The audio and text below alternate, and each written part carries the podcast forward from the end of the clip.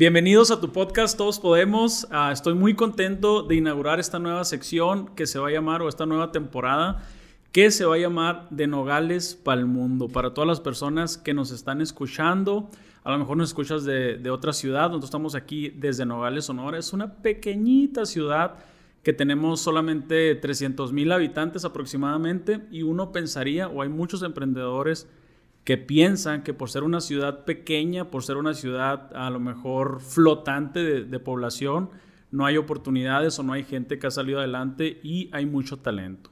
El día de hoy estoy muy contento de inaugurar, aparte de ser nuestra primera invitada de afuera, o sea, hemos grabado con Jorge, con Francisco, con mi hermano, pero oficialmente es nuestra primera invitada, que también tiene un podcast, se llama Todo Suma, ah, para que vayan a, seguirlo. Eh, Estoy muy contento porque es una emprendedora local, una emprendedora que se ha forjado a sí misma y le he visto su crecimiento, así que bienvenida, Geo. Hola, mucho gusto, muy, muy, mucho gusto a todos los que no nos conocemos y muy agradecida de estar aquí en tu podcast.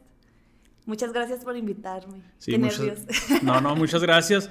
Y estamos platicando ahorita en tu podcast que es la segunda vez que nos vemos en persona. Pero fíjense qué curioso, este es el poder que siempre les platico de las redes sociales, es el, eh, el que estemos conectados, a lo mejor darnos like a una publicación, darnos a comentarnos ahí, echarnos buena vibra a través de, de Instagram principalmente.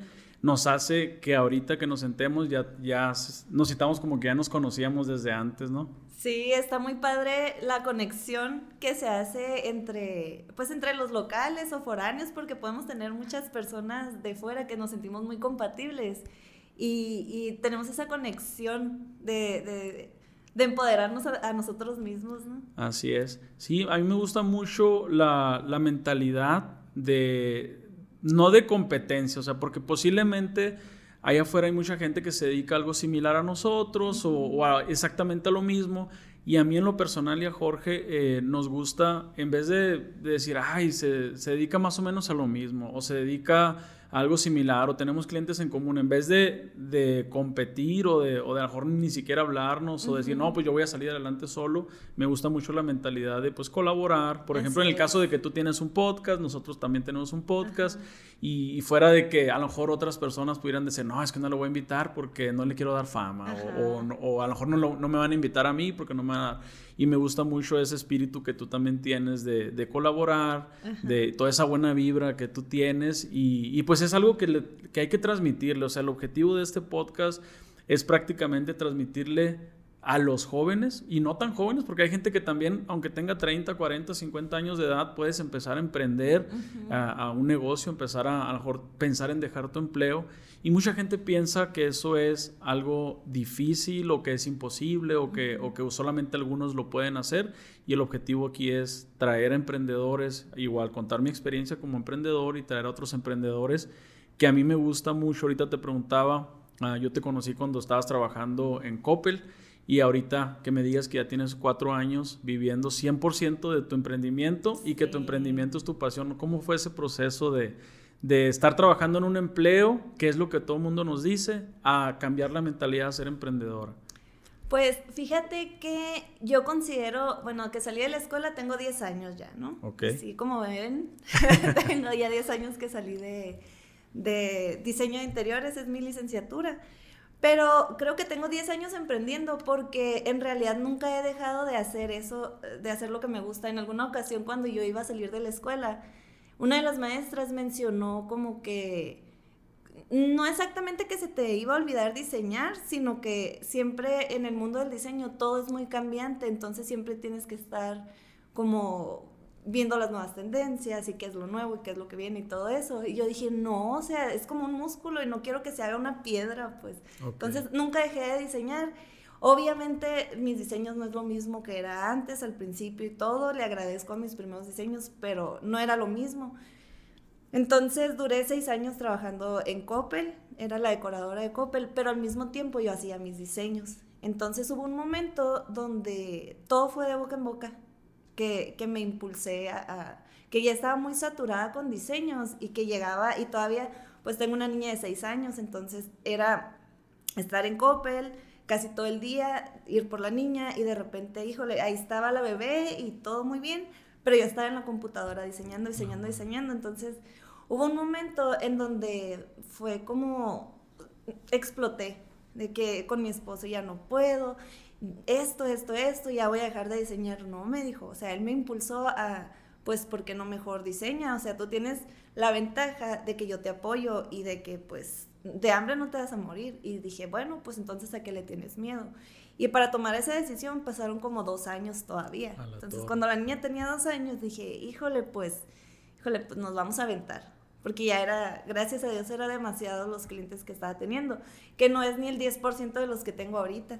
Entonces, pero yo con ese 10% más todo lo demás que tenía que hacer, más tener que ser hija y tener que ser hermana y amiga y todo, inga tú. O sea, se me complicaba demasiado la existencia. A la torre. Y, y se me creó como, en vez de lo que hablábamos ahorita, de, se me eh, empezó a hacer como la zona de pánico, de que mi zona de confort ya era tan, ya estaba explotando y me, me, quería como expandir, pero estaba ese, esa línea delgada que no me dejaba a mí salir. Entonces fue, pues ni modo, aviéntate. Y con todo y el miedo, o sea, creo que, que en uno de los episodios que tú comentabas, bueno, en, el pasado me parece, que pues todos tenemos miedo de, de, salir como del closet de emprendedor. y, y así salí. Pero en realidad a mí me da miedo esa palabra. El, no sé si a todos, pero da miedo la palabra emprendedor. ¿Te da miedo? Me daba. ¿Te daba miedo? Y ahora resulta que voy por mi segundo emprendimiento.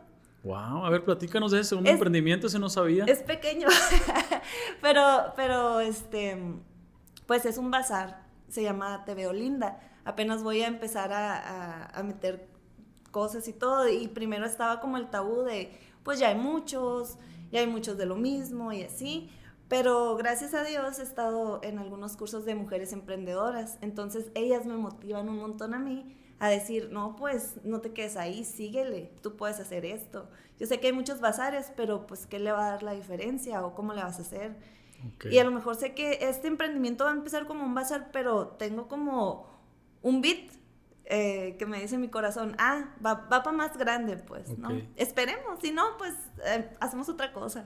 Así es, el no juzgarte si algo no funciona. Muchas personas tenemos el miedo a emprender algo y estamos pensando, es que qué tal si no funciona, qué tal si fracaso, qué tal si no me va bien, qué tal si no me apoyan, qué tal si me critican, qué tal si me critican la competencia que porque les estoy copiando. O sea, siento que eso es algo que los emprendedores o las personas que apenas vamos a empezar, incluso los que ya tenemos tiempo emprendiendo algo, cuando vamos a hacer algo nuevo, siempre es esa vocecita interna que, que nos está diciendo, pero qué bueno, qué bueno que te animaste, felicidades, pues nos avisas cuando, cuando hagas la inauguración para, para es, es, online, ¿no? Ahorita con pandemia yo creo que todo el mundo nos dimos cuenta que online se vende pues muy bien, entonces va a ser online, pero quién sabe después. Ahorita volviendo al tema que, porque es un tema que siento que le va a conectar con muchas personas que ahorita están sufriendo porque están en un trabajo, a lo mejor que les gustan, pero, pero saben que pueden dar más o tienen la espinita de que quieren hacer un negocio. O sea, ¿cómo es ese proceso? Porque en lo personal no lo he vivido, de, el, de, el de tener un empleo y tener una seguridad. Ahorita te voy a platicar un poquito más o menos cómo lo he vivido, eso pero el de tener una seguridad de que tú sabes que cada jueves, cada viernes o cada quincena te está llegando un dinerito y, es la seguridad. Y el que te vayas a emprender, el dejar esa seguridad, el, que no sabes si, si, te va a ir bien o, o, por ejemplo, tienes, a lo mejor tenías 10 clientes, pero una vez que ya termine, no sabes si van a venir nuevos o cómo. O sea, es una incertidumbre realmente. O sea, ¿cómo fue ese, ese proceso? O sea, ¿sí viviste ese, esa lucha interna o...? Sí, yo creo que pues es un proceso al igual que todos los procesos, o, pues, no necesariamente, pero es duro, es un proceso hasta incluso doloroso porque te estás retando a ti mismo a si puedo o no puedo. Y tu mente te autosabotea tanto que, que no te tienes confianza muchas veces y tienes que dar ese salto de fe hacia que vas a hacer cosas mejores, ¿no? Entonces, en mi proceso fue mm, con mucha incertidumbre, sí pero como te digo, mi esposo sí era de, te, apoyo, te apoyo, te apoyo. Este, los mismos de ahí, a lo mejor y Si has escuchado eso de los cangrejos. Sí. Eh, como los cangrejos que, que te quieren jalar. Ajá. Ajá. Luego, ¿pero cómo? Y otros me decían, ay, qué padre, felicidades, qué valiente. Y yo, qué valiente. Pero en realidad no, no me sentía tan valiente, sino que me sentía miedosa. Y otros me decían, pero incluso personas que me quieren mucho y que yo sé que me quieren mucho, que sentían ese miedo por mí. Eh, y, pero y luego y no vas a tener aguinaldo, y ya no vas a tener utilidades, y ya no vas a tener esto, y ya, y ya, y ya. Pero de repente llegó un momento donde todas esas cosas yo ya me las había dicho tanto que ya no me daba miedo que alguien me las dijera. Y ya para mí no era una cosa nueva. Entonces dije, bueno, pues nos vamos a aventar. Y resulta que para mi sorpresa, que fue como unos ocho meses después, me animé a abrir mi, mi tienda, que de hecho ustedes me ayudaron con, con lo de la publicidad y todo eso, ¿no? Para el exterior. Em, y, llego y todo, y es muy difícil también mantener como un negocio físico. Y empecé pues, a implementar venta de tapices, de persianas, de diferentes artículos, más mi servicio. Pero de repente me empecé a dar cuenta que, que no, eh, que no necesariamente tenía que tener un lugar físico. Y fue justo antes de la pandemia. Entonces, de repente hubo un momento donde yo ya estaba ganando más que esas utilidades o que ese aguinaldo o que así. Y pues es por, por momentum, como ustedes mencionan, porque no es siempre y no es fijo. Pero entonces ahí empieza todo, toda esta información, como por ejemplo tu podcast, a mí se me hace muy, muy poderoso para las personas que, que apenas andamos en esto, porque necesitas siempre estar con una mentalidad positiva de que puedes y de que todos podemos, como, como dices. Y, híjole, te tienes que estar eh, alimentando tu mente pues con cosas como estas que te sirvan y que te impulsen a sí puedes, sí puedes, sí puedes y no estarte autosaboteando pues. Así Pero fue ese, ese proceso de pues ni modo, una moneda al aire, un salto de fe y, y eso pues es la verdad, el emprendedor, el ser emprendedor es para valientes. Así es. Exactamente, es para valientes porque realmente te tienes que convertir el principio en un todólogo, o sea, tú tienes que ser, uh, platicamos a veces, eh, Jorge y yo, de que hay chistes locales entre emprendedores de que, ah, sí, déjame, te, déjame, te paso al de administración y agarras tú el teléfono del otro lado. O déjame te, o sea, hay cosas que tienes que jugar con ellas al principio. Por ejemplo, yo me acuerdo mucho cuando nosotros iniciamos este proyecto de la agencia, fue cuando Jorge apenas se vino de, de Pensilvania. Y se nos prendió el foco que era una buena idea una agencia digital. No estaba tan de moda como ahorita, fue hace 4 o 5 años, pero al principio teníamos esa, ese paradigma, y que es un paradigma que puede tener muchas personas antes de iniciar un negocio, el decir, tengo que tener un local físico. Y es para que la gente piense que soy bueno, voy a tener un local. Y así estábamos. Y nosotros echábamos mentiras, decíamos, no, de hecho creo que en el, en el capítulo pasado lo dije de que nosotros lo primero que invertimos fue en una camiseta, nos ah, pusimos el logotipo y íbamos y nos presentamos como una empresa, no, que el equipo y que el equipo de community manager, que el equipo de redacción, y éramos nosotros, pues llegamos a la casa de la mamá de Jorge allá y, ahí nos poníamos en las reuniones creativas y éramos nosotros dos nomás. Entonces, el, el el miedo muchas veces del emprendedor es decir, es que no tengo el dinero para invertir en un local. Y nosotros lo que hacíamos es le decíamos, ah, es que nosotros vamos a tu, a tu negocio. Gracias a Dios, la mayoría de los, de los empresarios que eran nuestros clientes, pues no tenían tiempo de visitarnos. Casi todos era de que visítame, visítame. Entonces es como jugar con esas cartas que tengas en el momento y no poner la excusa de decir, es que no puedo porque no tengo el dinero para invertir en un local. O sea, ahorita las redes sociales el Internet nos dan la facilidad de poder abrir sucursales. Si tú quisieras abrir cinco sucursales de un negocio o de cinco negocios diferentes para probar, abre cinco páginas y vas probando. A ver, esta página sin necesidad de hacer la gran inversión, vas validando tu, idea de negocio, o sea, sin que te cueste. Tú puedes mismo, aunque no seas diseñador, puedes buscar aplicaciones como Canva, eh, hacer diseños a como vayas pudiendo, en lo que tú puedes pagar un diseñador o una agencia. Y eso me gusta mucho, o sea, de que tú puedas abrir una sucursal digital de un negocio sin necesidad de arriesgarte y ahí mismo el mercado te va a validar tu idea, te va a decir, oye, qué fregón, qué bueno, hacía falta algo así, o, qué bueno que le diste ese giro diferente, así como dices tú ahorita, me gustó mucho como lo hiciste, o sea, no te lanzaste a abrir la, el, local, simplemente estás validando tu idea y, el mismo mercado te va a ir dando eh, lo que necesitas, al igual que si...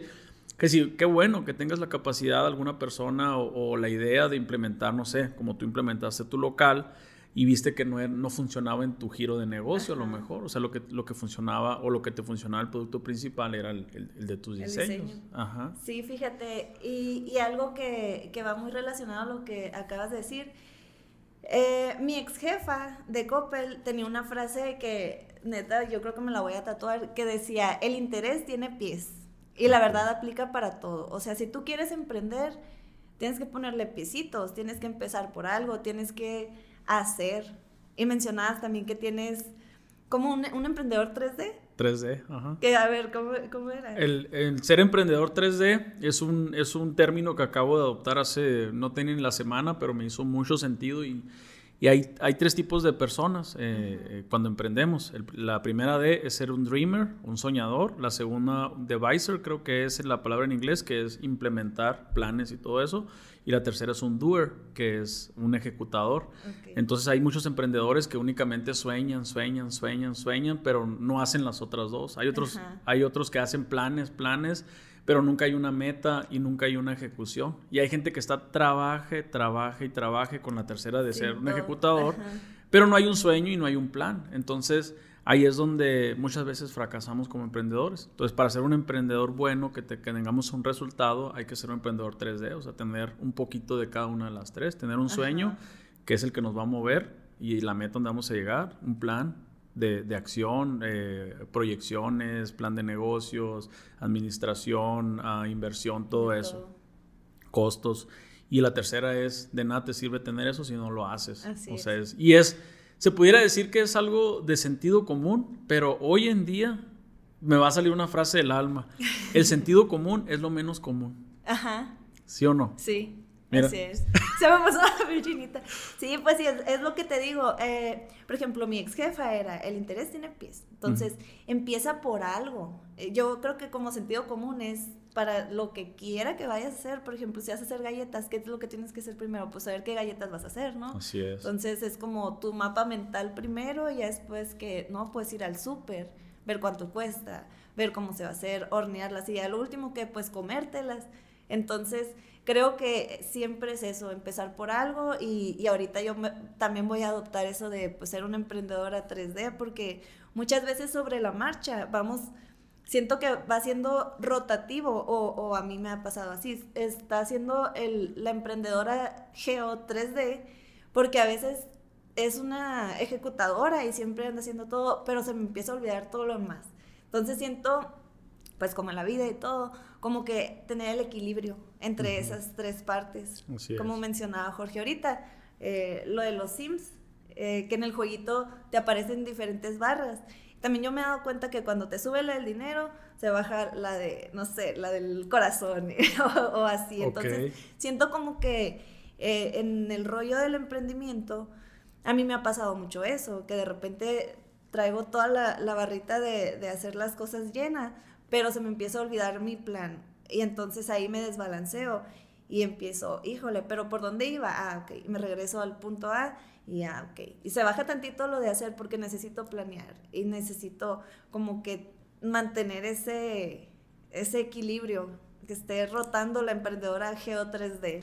Y algo que a lo mejor muchos emprendedores... Uh nos juzgamos cuando vamos iniciando es que si un día somos soñadores únicamente y no ejecutamos o no, o no planeamos, pensamos que lo estamos haciendo mal. Y muchas veces el juzgarnos nos hace quedarnos en, ese punto y no avanzamos. Entonces es importante decir que todos como emprendedores tenemos esos momentos. O sea, es bueno tenerlo en la mente, pero es muy difícil llevarlo a la perfección, a ejecutarlo.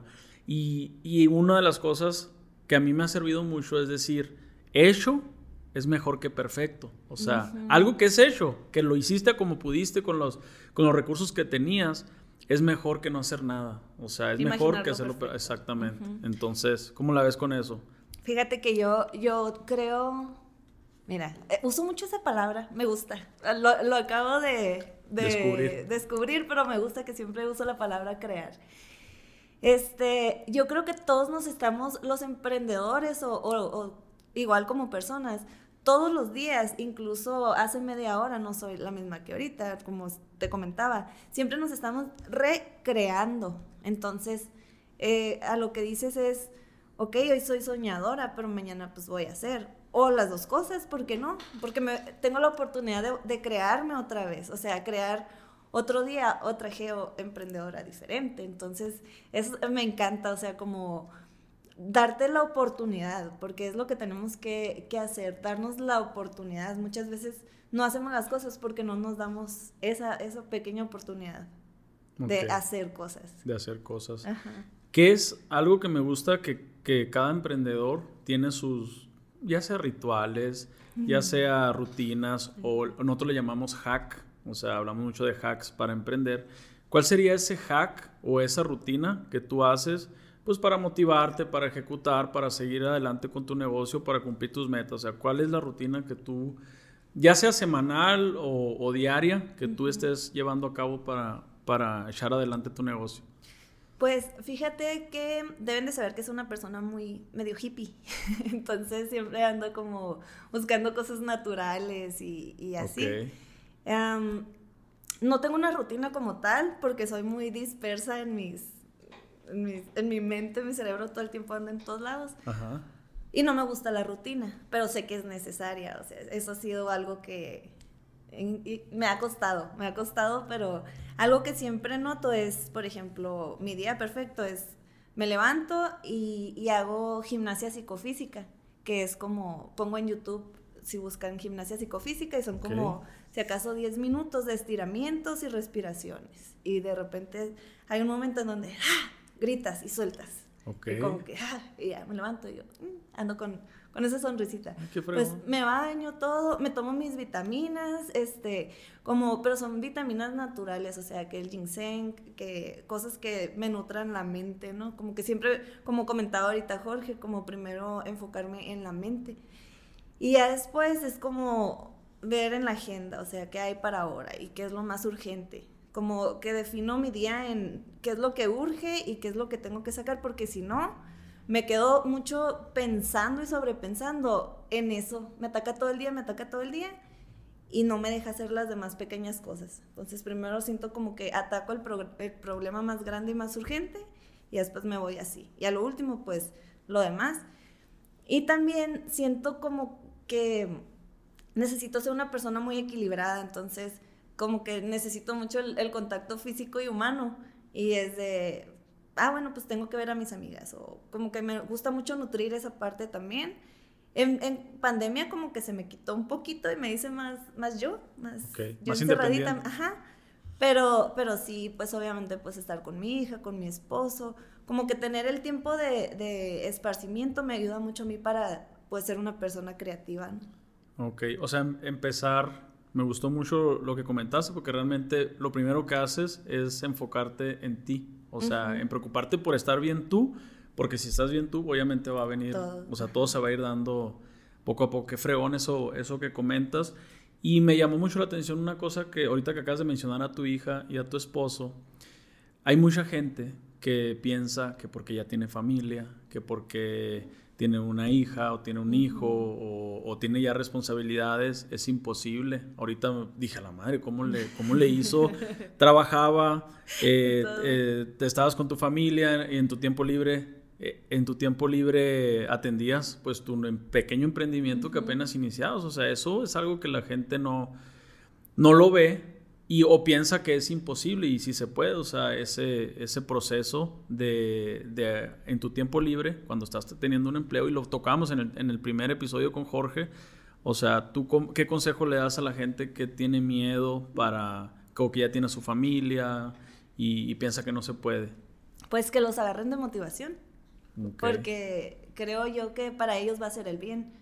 Eh, primero para ti, porque la verdad es como también ahorita mencionábamos que escucha tu voz interior que te dice qué es lo que quieres hacer y, y la verdad es que cuando empiezas a hacer las cosas, todo se da. Empiezas a tener el tiempo, empiezas a organizarte. Yo soy la persona más desorganizada del mundo, pero en medio de mi, desorden eh, eh, pude encontrar ese orden.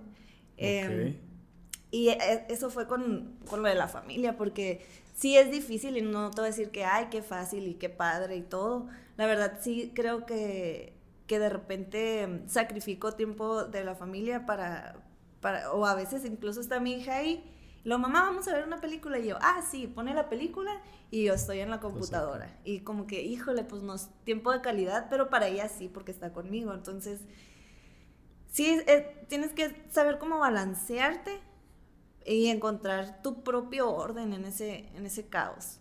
Porque sí va a ser un caos. Y primero te, te, va a doler el proceso, pero ya después vas a saber cómo sobrellevarlo.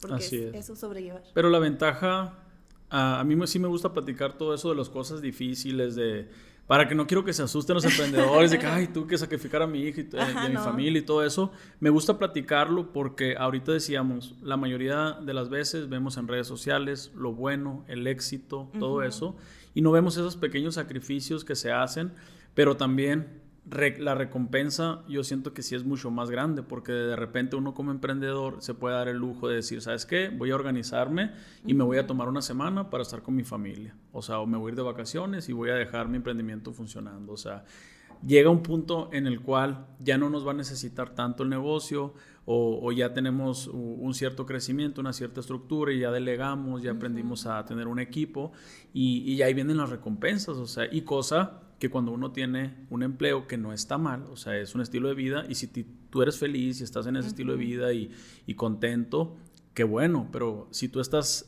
si tú estás en un empleo y no te gusta y te estás quejando y, dices que, no hay otra manera y estás ahí únicamente por compromiso, pues hay que decirles que sí hay otras formas de salir adelante, que vas a batallar al principio, pero después viene la recompensa. Sí, y fíjate que yo pienso que el sacrificio lo vas a hacer si estás en un trabajo, de todas maneras sacrificas a la familia. Exacto. O sea, si estás en un trabajo, estás un chorro de horas, a veces más de las que deberías, o, llegas a tu casa y te llevas chamba también. Así es. Entonces, como emprendedor, una de las ventajas es que puedes tener tus propios tiempos y, y pues debo organizarte, pero siempre vas a sacrificar algo. Si no es a tu familia, te estás sacrificando a ti.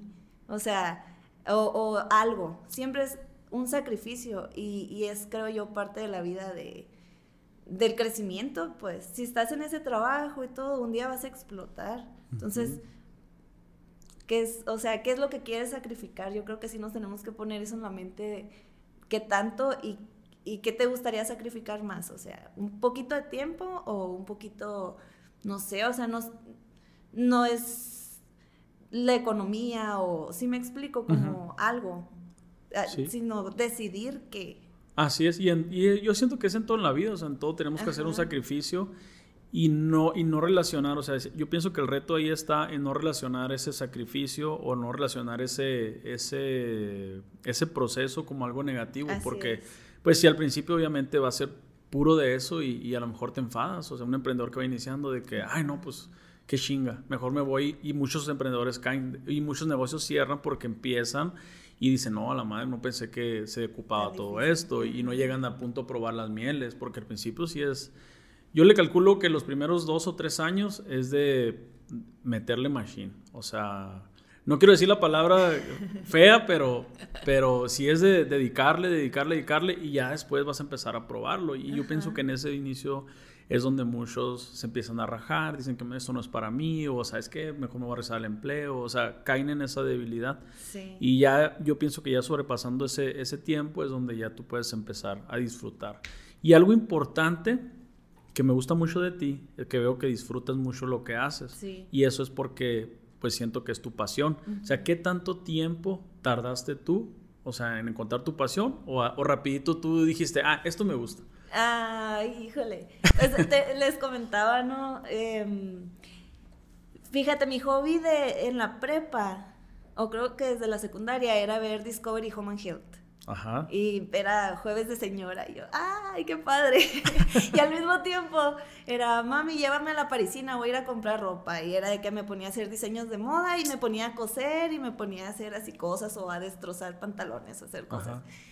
Pero al mismo tiempo viendo Discovery Home Angel. Entonces los jueves era, pues te digo, de hogar y veía que hay una diseñadora que se llama Candy Solson que me encantaba, o sea, ver sus dibujos y todo. Y yo, ay, no, o sea, me, me voló el cerebro, me voló el cerebro. Dije, qué padre que yo pudiera hacer algo así, como algo de casas pero era muy miedosa, o sea, demasiado miedosa, así, de esas niñas, y todavía de esas niñas que suben para comer, subía las piernas todo el tiempo, porque pues sí, más cómodo, pero pensaba que algo iba a pasar por abajo, cosas Porque no veías. Entonces, como que hacía... Era muy, muy miedosa, entonces no, ni cómo, ni loca me voy a ir. Entonces, ¿qué? No, después ingeniería civil, eso se parece a casas. Aparte, pues tenía un novio en ese entonces que eh, me decía, no, pues es que si te vas, pues vamos a tener que terminar. Y yo, no. Como que un chorro de miedos, pues. Entonces me metí a ingeniería civil como año y medio más o menos. Pasa una cosa que fue un parteaguas en mi vida que yo dije, a ver, eh, ¿para dónde va tu vida? ¿Qué onda? Dije, no, pues no quiero seguir haciendo esto toda mi vida. Era del tercer lugar, yo creo, en ingeniería civil, o sea, estaba eh, era, ganas. Era trucha la morra. Entonces dije, no, o sea, no. Y el, cuando empezó el segundo semestre, no, el tercer semestre, ya, ay, no, nada con ganas. Así, o sea, yo no era una persona que andaba de malas, pero como que yo me demostraba que estaba incómoda así. Y un día le dije a mi mamá, ¿sabes qué? Quiero estudiar diseño de interiores. Mm, yo no sé, o sea, ¿Llegaste si te sentaste con ella? Eh, sí, con todo el miedo, porque mi mamá es como mi máxima autoridad. Entonces, Inga, tú dije, pues, ¿sabes qué más? Con uno, con aquellos, pero con todo el miedo. ¿Sabes qué más? Le dije, quiero estudiar diseño interiores. Y pues sí, está bien, le dije, si no me apoyas ahorita, no le hace, voy a estudiar ingeniería civil, o sea, eso, eso, eso, porque ya lo empecé, o sea, tampoco me gusta dejar las cosas a media voy a estudiar ingeniería civil, pero ya que termine voy a estudiar diseño de interiores. Y no, mi mamá como que, ah, ah, bueno, esto se lo dije como, no sé, un jueves por ahí. Para el domingo yo ya estaba en el Tufesa, para. ¿Qué? O sea, dejaste todo. Todo, todo, todo. Y con el miedo, de verdad, o sea, me dieron dos mil pesos para, para llegar y no sé qué. Me metí 500 aquí, otros en, en, el zapato, porque qué miedo y si nos asaltan. Y aparte andaba empezando todo esto de que la revolución de los de las plazas y no sé qué, y había un desmadre aquí en, en Nogales. Y yo, híjole, si nos asaltan en el camino y que no sé qué, miedosísima. ¿Qué dijiste? Que me quiten 500 de un lado, no importa, me quedo con 1500. Sí, así. Entonces me fui, llegué y, y, lo primero que veo era mi tía Choco, mi tío Nico, la Brenda y el Beto no, no estaba.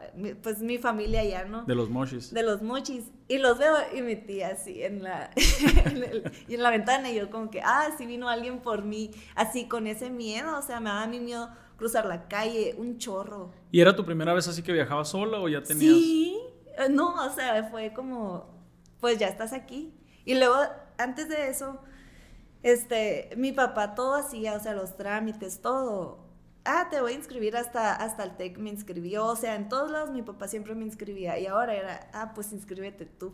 O sea, era muy miedosita, así como, como dijiste, para, para hablar con la gente.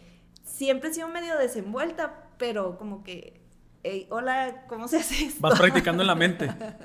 sí. Y yo, híjole, pues ni modo, me voy a inscribir yo. A ver, traigo todos los papeles, qué miedo, y si se me olvida uno, y si me dicen que no, ¿qué voy a hacer? ¿Me regreso a Nogales? O sea, ese tipo de cosas. A Este, lo primero, o sea, tan satisfactorio y que supe que estaba en el lugar correcto, que llegué a la primera clase que era taller de creatividad. Aquí soy, dijiste. Ah, y las vi a todas dibujando y así me presenté y luego dice la maestra, ah, bueno, entonces mira, lo que vas a hacer es leer el libro de Harry Potter y, y haz de cuenta que lo lees y luego tienes que representar Harry Potter eh, como tú quieras. Para niños, sin, haz de cuenta, cada capítulo descríbelo en cuatro imágenes o como tú quieras.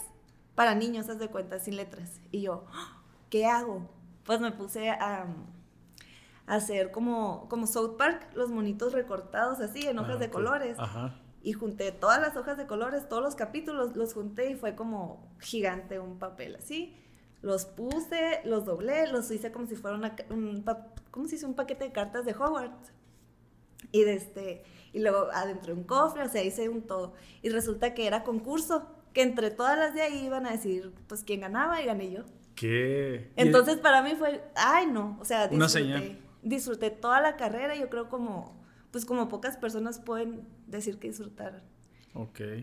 ¿Cuántos años estuviste en la Eh, carrera? cuatro años, no, tres años, cuatro meses, Y te aventaste que un año y medio aquí también, en el TEC. en el TEC. Un año y medio más cuatro, tres años y medio, dijiste. Cinco años. Ok, luego saliste de la carrera y, ¿y qué? ¿Qué pasa ahí? Ah. ¿En el Inter conseguiste algún trabajo? O sea, Sí, trabajé en una tienda de decoración con una jefa que, que era como estricta, pero pues de todo se aprende, ¿no? Toda la persona que, que está en tu camino a- de algo tienes que aprender. Em, y dije, ay, no. Y luego me dio mamitis y ya me vine a Nogales. Entonces estuve como, ¿qué será? Un mes, no sé, no sé cuánto sin, sin trabajar. Bueno, no sé. Y luego me metí a campaña política y conocí Ok. pues muchas personas y ya después se acabó la campaña y me fui a trabajar a Coppel. oye, tu mamá bien orgullosa. Mi hija anda en la política. Sí, de este, pero muy padre, o sea, siento como que en la, en la política y en todo conocí a muchas personas que después supe para qué estaban ahí, pues. O sea, no, no, por, no por nada, nomás estuve ahí. Ok, y de ahí viene la... la veo que sí es un, algo que vives, o sea, el de todo suma. O sea, de que Sí. tú sí realmente vas con tu, con tu filosofía de que cada persona que se te va poniendo enfrente, Sí. de que todo te van sumando algo. Entonces, ya te creo lo que dices de, de tu podcast. Sí, todo siento como que es, es mi esencia, pues, el, el creer que todo pasa por algo, el, el- así como, pues, que suma. Sí. Exactamente. Ayer platicaba, eh, por ahí comen- eh, les comenté que me invitaron a dar una conferencia de, eh, de emprendimiento en la Unison de Hermosillo. Y les platicaba yo que a diferencia de lo que muchos piensan, ah, el emprender, les dije, le puse así como un título, emprender es una historia de fracasos.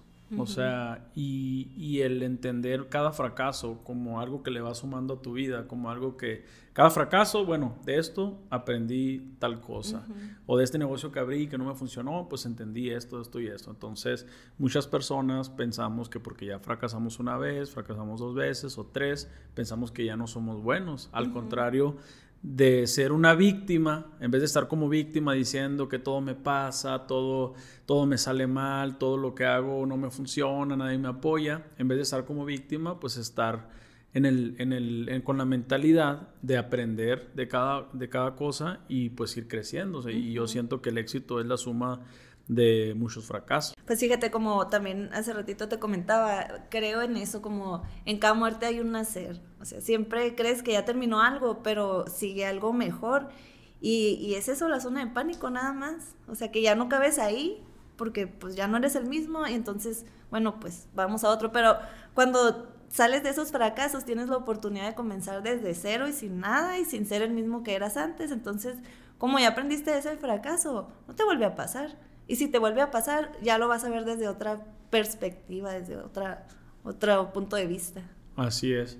Muchas veces pensamos que no voy a tropezar con la misma piedra. A mí en lo personal me ha pasado que tropiezo dos veces, hasta tres con la misma, y, pero viene disfrazada. O sea, a Sí. veces, a veces uno dice, no, ya nunca me va a volver a pasar. Y te llega un momento en el que, en el que viene disfrazada una situación y te vuelve a pasar y dices, híjole, me volvió a pasar lo mismo que me había pasado. Ajá. En el caso de que, por ejemplo, en, en mi caso, con, un- con algún tipo de cliente, digo, jamás vuelvo a trabajar con un cliente de este tipo. Entonces Ajá. llega otra persona, a lo mejor a veces que uno trae la necesidad, llega, llega el cliente y ves el comportamiento un poquito similar, dices, no, lo ignoro, no va a pasar lo mismo, no creo, Ajá. y al final termina pasando lo mismo. Me ha pasado también con algunas inversiones. Esta inversión se ve media rara, pero tengo tu intuición que puede que funcione y termino perdiendo dinero. Entonces me ha pasado mucho eso, que, y también mucha gente ahí puede decir, no, pues no sirvo para nada, o sea, y, ya. Pero yo siento que ya una cuarta vez ya sí serían fregaderas. Sí, pero como dicen, mientras estemos vi- vivos vamos a seguir, a seguir aprendiendo. Así es. Platícanos, me gustó mucho y siento que sí lo voy a adoptar eso, eso que me acabas de enseñar de, de la zona de pánico. O sea, coméntanos para que la gente escuche eh, que, de, de qué se trata esa filosofía. Es como, imaginemos que estamos, que es un círculo, ¿no? Nuestra, nuestra zona donde vivimos normalmente, entonces eh, de repente ya no cabes ahí y, y, es cuando nos sentimos como atorados en, en, lo mismo y para dónde voy y esto y esto y lo otro, tenemos muchas ideas pero muchos miedos. Entonces ahí tienes como la oportunidad de quedarte en la zona de confort y nunca crecer o poder pues dar ese saltito de fe y cruzar esa pequeña línea irte hacia lo desconocido, que ya es la zona de pánico, donde ya no sabes ni qué hacer y todo está nuevo y vuelves a empezar. Pero de repente esa zona también te empieza a quedar pequeña y esa zona de pánico se convierte en zona de confort. Entonces, pero ya ahí ya tienes como esas dos zonas que has cruzado y, y ya nada más vas añadiendo, ¿no? Entonces, vuelves a la zona de pánico y como que vas así y hasta te lo estoy diciendo, estás en expansión. Y, y, pero, pero ya con todas estas experiencias del centro, o sea, partiste de un núcleo y te estás haciendo como, te expandiste, pues. Ok, ahí, ahí ¿cómo nos darías un ejemplo donde tú has vivido ese, esa expansión? De zona de confort. Eh, por ejemplo, yo creo que cuando di el primer paso de, pues no sé, que, ah, estaba en la política y lo, ah, me fui a trabajar a Coppel. Y decoradora, pero ¿cómo voy a ser decoradora? ¿Qué es eso? Ah, no, pues sabes que te vamos a capacitar. Ok. okay. Y luego, ah, bueno, dentro de Coppel, ¿sabes que vas a hacer una tienda nueva? Y yo, Inga, ¿tú cómo se hace eso? Oye, te toca la remodelación esta. Y luego, ah, la torre. Como que dentro de Coppel viví muchas zonas de confort y de pánico, ¿no? Y después de ahí fue como, ah, la torre, ahora sí, da el salto de fe y fue como mi zona más grande de pánico. Y me fui a esa zona de pánico y ya después se creó una zona de confort y luego, oye, pero pues abre tu local y otra vez. Y, desde cero. Y me irá a ir bien, quién sabe. Y después, esa zona de pánico, como que me quedé un rato ahí y fue donde, pues tienes que cerrar. Y fracasé, no sé qué, no sé qué. Pues yo ya tenía todo, todo lo aprendido, pues, ¿no? Entonces, ah, ok, me fui, me fui a la oficina de mi suegra, de una agencia de viajes, me fui para allá. Y ya después fue como, eh, era, era pandemia y varias situaciones. No, pues me voy a ir a la casa porque pues, no me puedo llevar a la niña a todos lados. Entonces fue así como un crecimiento dentro, dentro de, de mi vida, de retos pues, que, que tenía que estar cumpliendo.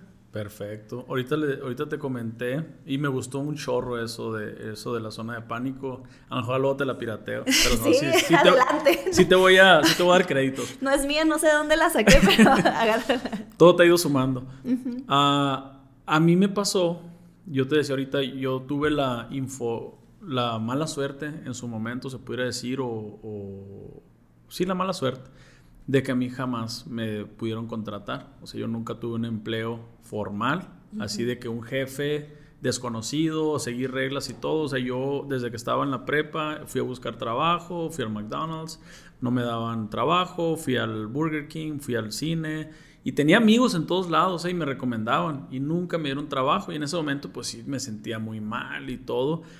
Y, ahora veo pues que mi razón de, o la razón de ser de todo eso era de que yo tenía que emprender. Y yo emprendí varias cosas hasta que llegué a un negocio en el cual sí fue una zona de pánico y un crecimiento muy grande en mi vida. Y ese negocio lo tuve desde el 2012 hasta, hasta hace dos meses. Y yo de ese negocio, pues me casé, de ese negocio saqué carro de agencia, de ese negocio vivía bien, y, pero no era algo que a mí me gustara. O sea, yo, yo desde ese principio, yo no, no, podía decir que era mi pasión. Mi negocio, de ese primer negocio era una concesión de Expendio Bimbo oh, y tenía dos sucursales y nos iba muy bien. Pero había algo que a mí me decía que pues no me, no me gusta o no quiero estar ahí y empecé a delegar, dejar gente que lo trabajara y no lo trabajaban bien y luego tenía pérdidas y luego tenía que invertir. Eh, y, pero de ahí, me, de ahí llegó el punto en el que yo empecé a hacer marketing digital para ese negocio y otros emprendimientos pequeños que yo tenía, principalmente ese. Y muchos me empezaban a preguntar, oye, pues, ¿cómo le haces? Eh, Jorge también, cuando se vino de, de, Pensilvania, él me empezó a ayudar con diseños y todo. Según me dijo que sabía, ya después me enteré que era mentira de él, no sabía nada. pero lo hacía muy bien. Y detectamos que había una necesidad. En ese entonces todavía no había mucho de, de, de agencias de marketing que también estén redes, que te hagan videos, que te hagan fotos. Apenas era el boom de las redes.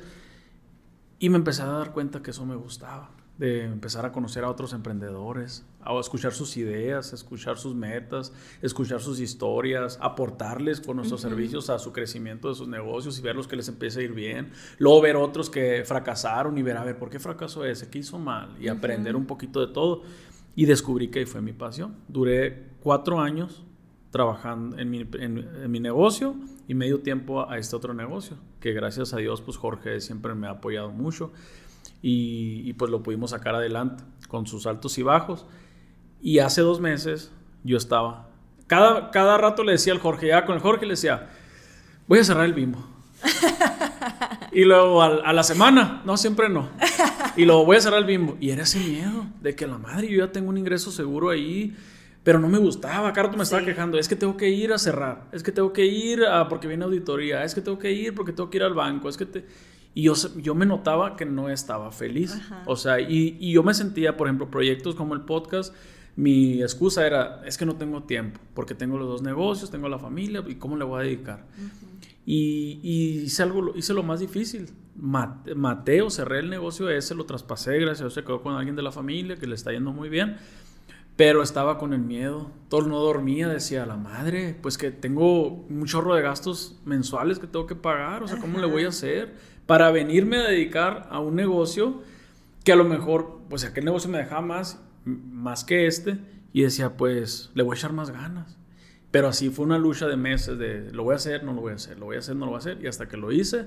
Y ahorita sí siento que fue una muy buena decisión porque me he podido dedicar a proyectos que no, antes no podía, estoy más enfocado, estoy más feliz, ahorita estoy feliz, o sea, realmente es, esa es la, la, la, la conclusión de todo eso, de cómo llegué aquí. Y, y, mucha gente también, te digo, tiene ese miedo, a lo mejor empezaste un negocio que no te gustaba y, y lo empezaste por dinero y está bien a lo mejor al principio, o sea, está bien, vas descubriendo cuál es tu pasión, pero eso te va a, eso te va a ir llevando a lo, que al final te apasione y que lo puedas hacer aunque no te paguen, o sea, eso es, eso es clave, siento. Sí, fíjate que ahorita dijiste algo que, que me resonó mucho, que córtale. Estoy bien Doris. Desde que dijiste algo que, me resonó mucho, que... Mm, ay, se me fue. No, no, ah, dale, dale, dale. le doy, le doy, le doy. Ay, no. Se me fue.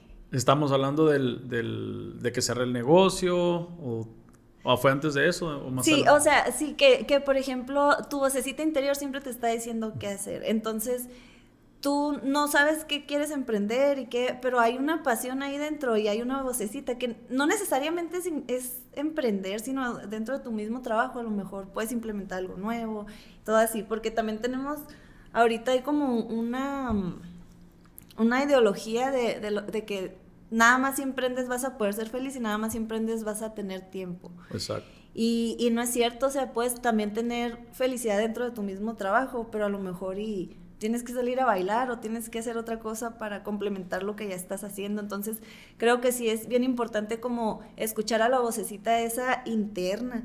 Y aparte, lo que decías ahorita de que tu zona de pánico era cerrar el expendio y todo eso. Yo creo que hay zonas de pánico que se, se, entrelazan y a lo mejor puedes, puedes tener una zona de pánico que, que vas a notar más que otras. Pero, por ejemplo, yo te puedo contar mi última zona de pánico me duró 10 años. A la torre. O sea, mi zona, mi, bueno, mi zona de confort esa me duró 10 años. ¿Cuál es? Pues vengo usando el mismo programa que me enseñaron desde la universidad. Me duró, o sea, 10 años. Y de hecho, pues lo sigo usando. Pero mi, mi mismo negocio, o sea, o, o, mi misma exigencia hacia mí misma me dijo, oye, pues aprende otro programa. Y a lo mejor la gente, pues, ah, otro programa X, no es mucho, pues que pero tenía 10 años, como yo pensando que no podía o que qué difícil o que así. Entonces, como que también era la flojera eh, de decir, ah, no, pues, ¿para qué? O sea, estudiar otra vez. Y, ah, no lo necesitas, ya están bien bonitos tus diseños. Entonces me di cuenta que no, cuando, cuando hice un plan de negocios en, en el grupo este de las mujeres emprendedoras, que, que eso está bien padre también. O sea, soy de las personas que hay una oportunidad, la agarro me inscribo. Es con el consulado de, de Estados Unidos y la Casa Blanca. Entonces es un programa para emprendedoras mexicanas de las fronteras. Y, de este, y pues no, estoy en el grupo este y vi que muchas mujeres, todo el tiempo me motivé mucho porque las mujeres estaban no, entonces ahora estoy haciendo esto. Y señoras que se dan la oportunidad, que tienen como 60 años y se dan la oportunidad de aprender una cosa nueva. Y yo dije, ¿y tú no puedes aprender un programa? Entonces, cuando en el plan de negocios decía, pues, inversiones para tu negocio, y yo, no, pues nada, estoy en la casa y no sé qué. Dije, bueno, ok, quiero otro equipo, quiero meterle más a mi compu, quiero, pues, software, dije. Entonces, me animé, fíjate, me animé y agarré otro, otro nuevo programa y haz de cuenta que el, el curso lo daban dos muchachos estudiantes de sexto semestre de arquitectura en México o algo así.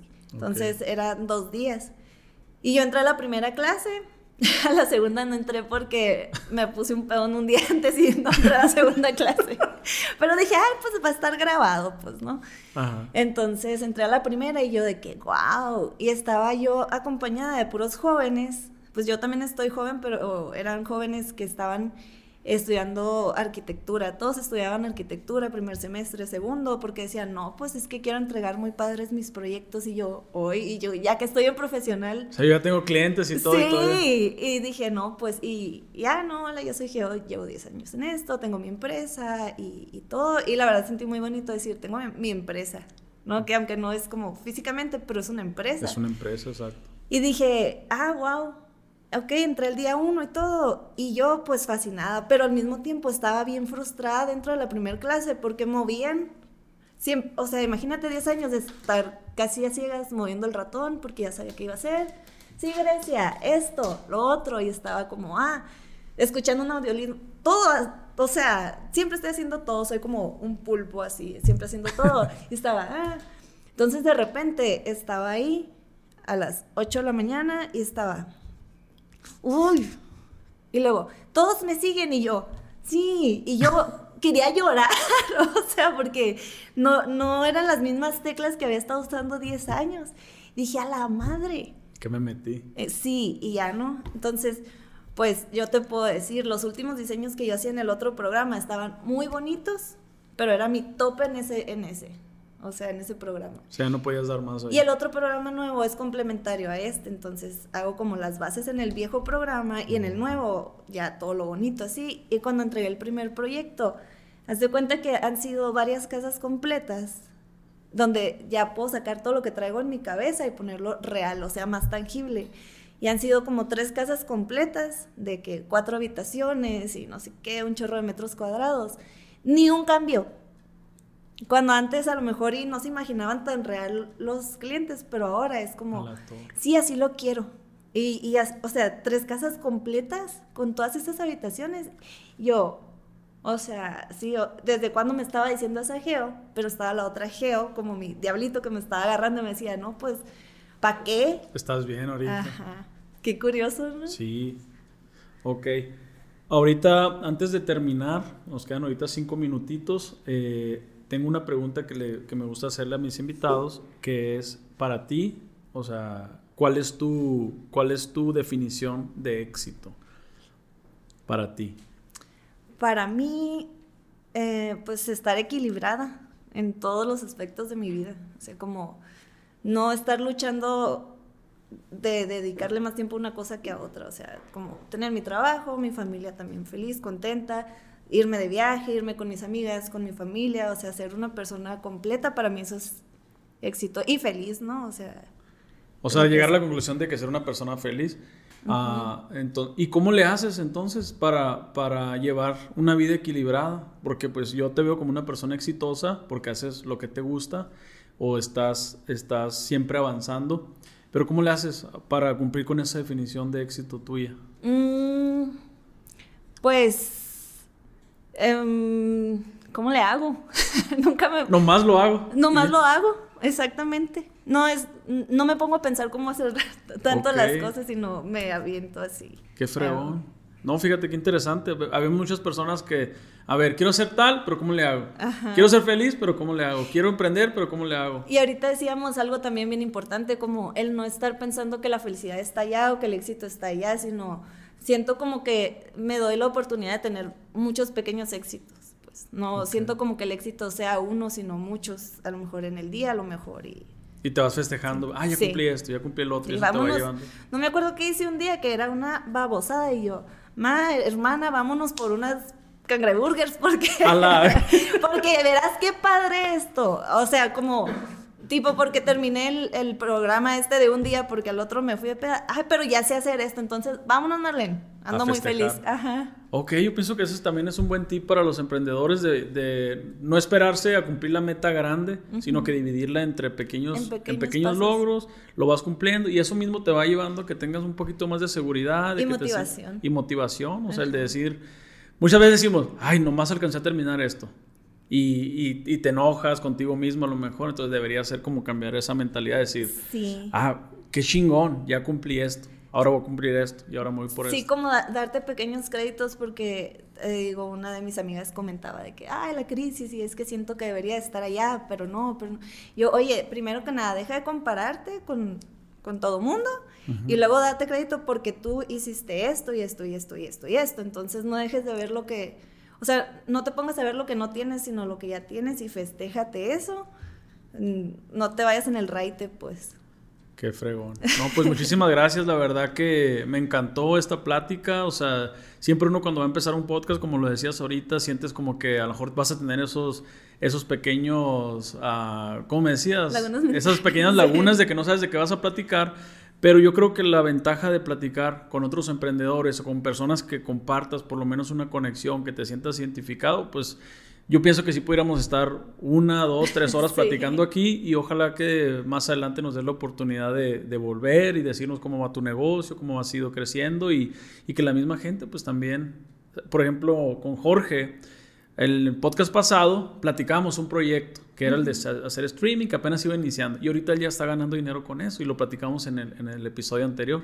Entonces, ojalá que puedas venir y si nos invitas otra vez a tu podcast, echar, echar, relajo. Entonces, muchísimas gracias.